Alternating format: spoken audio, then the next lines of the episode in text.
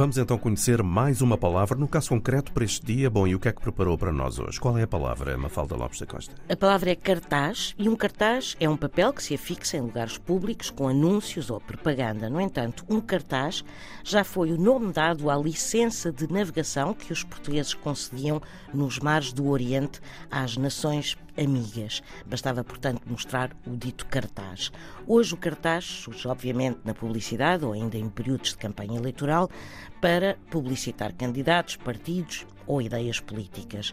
Mas, na origem, cartaz vem do grego de cartes, que remetia para papel termo que os árabes transformaram em kirtas, com o significado de folha de papel. Um cartaz era assim na origem uma simples folha de papel. Palavra do dia, edição Mafalda Lopes da Costa.